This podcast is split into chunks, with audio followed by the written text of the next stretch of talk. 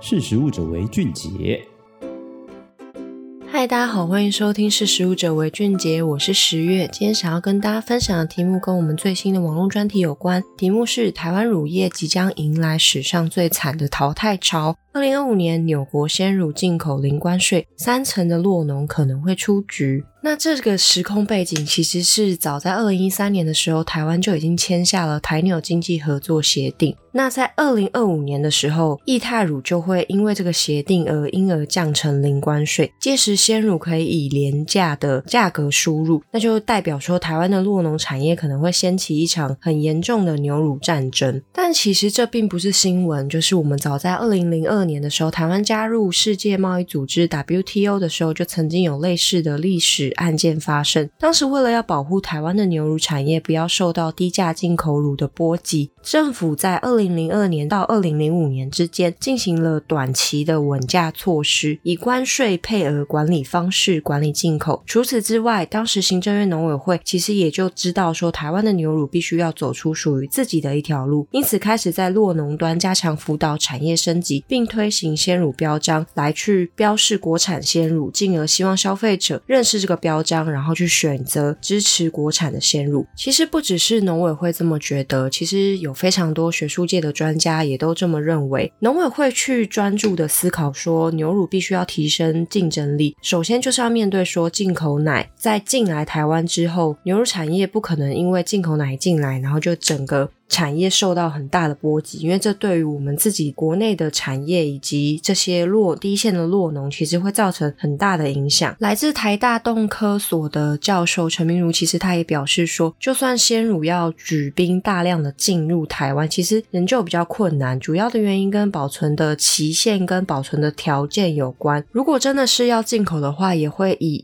ESL 乳为主，也就是说以加工的方式来延长保存期限的牛乳。那就好比说，我们大家可能很常知道进口乳，就是美国进口的柯克兰鲜乳，就是一个比较好的例子。进口乳其实进来，我们刚刚有谈到说，价格就会是一个最大问题。但以台湾鲜乳市占率最高的统一瑞穗鲜乳，我们来比较，柯克兰的鲜乳价格便宜近四十六点八 percent，其实这是相当高的比率。也就是说，以目前的关税制度来说，来自美国的柯克兰鲜乳其实就可以达到这样子的价格优势。那更不要说，同样也是产乳大国的。纽西兰届时如果是以零关税的姿态进入台湾的话，其实会造成更大的影响。那我们刚刚前面说到的三成酪农恐怕会消失，其实是来自鲜乳坊创办人龚建嘉，他在接受采访的时候跟我们这样说。其实会这样讲，也不代表说他是想要恐吓大家或者要吓大家，因为其实价格拼不过进口奶是一个不争的事实。那主要的原因其实跟台湾整个酪农产业的困境有关。那也第一个最直接问题就是台湾的环境。首先，台湾就是台太潮湿，然后气温又太高。我们在采访第一线落农的时候，大家都有反映说，在养殖牛只其实照顾相当不容易。相较于养牛大国，就是刚刚提到的美国或者纽澳等国家的自然放养方式，台湾的牛只因为地形限制的关系，必须要以圈养的方式。所以牛只其实从出生的时候，它就不是踏在柔软的土地，而是坚硬的水泥地上。活动空间其实当然也会有限制，再加上我们气温本来就是常年的湿热，比如说牛乳的一些乳房。防炎啊，或者是蹄病等等，都会是酪农在养殖牛只的时候碰到很大的问题。除此之外，台湾的所有的牧草啊、饲料啊、养殖营养补充剂，或者是说挤乳的设备等等，基本上也都是全部仰赖进口。那再加上，其实二零一九年大家都知道说航运非常严重的阻塞，就是没有办法顺利的得到这些物资。那再加上产地可能有缺工的问题，其实使得现在第一线很多酪农都已经开始面临牧草。或者是饲料短缺的问题，变成说只能去找一些替代的原物料去取代原本的这些产品的使用，但是其实就算。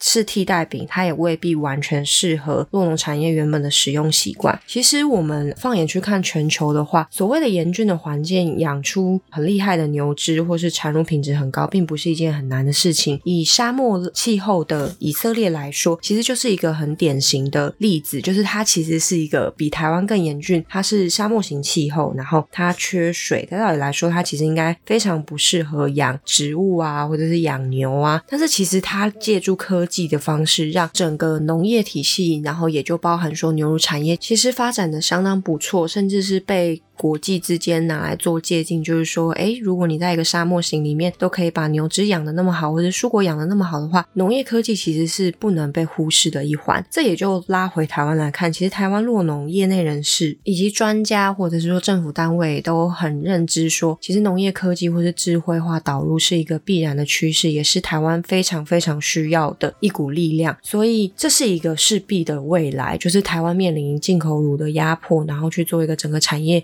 进，其实才是一个最好的保护方式。也就回扣到说，其实大家都讲说，台湾的牛乳要走出自己的路。好，这就是今天简单的分享。其实我们整个专题有很多非常详细的内容，包含说刚刚提到环境的困难，究竟困难在哪里？有一些更细节的分析，又或者是说，其实我们在比如说畜牧业很常引起的争议跟环保有关，就是可能跟它的废水或是它的粪便等等有关。那再来就是育种技术，因为刚刚其实讲到的那个以色列，他们就是靠一些育种技术，让他们牛只其实有抗旱的功能。其实这是有非常多详细的分析内容，包含说市场趋势调查、品牌要怎么做，我们在这次的网络专题里面也全部都有。那网络专题是从哪里来的呢？其实整个网络专题我们是花了大概三个月的时间去做了一本二零二二年的最新一期的牛乳季刊。那这本季刊呢，目前已经上市了，就是大家可以在书店或是网络平台，甚至是可以在我们的官网有一些杂志订阅的连也，可以找到这本季刊。台湾人其实非常爱喝奶，但是你真的知道你喝的奶就是面临的产业困境，或是整个背后的故事是怎么样吗？其实可以透过实力的季刊来告诉你这些故事。好，这就是我今天想要跟大家分享的内容。如果大家对于今天分享的内容，或是想要订阅杂志等等，都可以上我们的官网搜寻。又或者是说，如果你真的找不到杂志，要在哪里订阅，也欢迎来电我们公司，或者是可能直接敲脸书、Instagram 或者是 email 的方式，我们都会有专人为各位服务。好，这就是我今天想跟大家分享的内容。那我是十月，我们下次见，拜拜。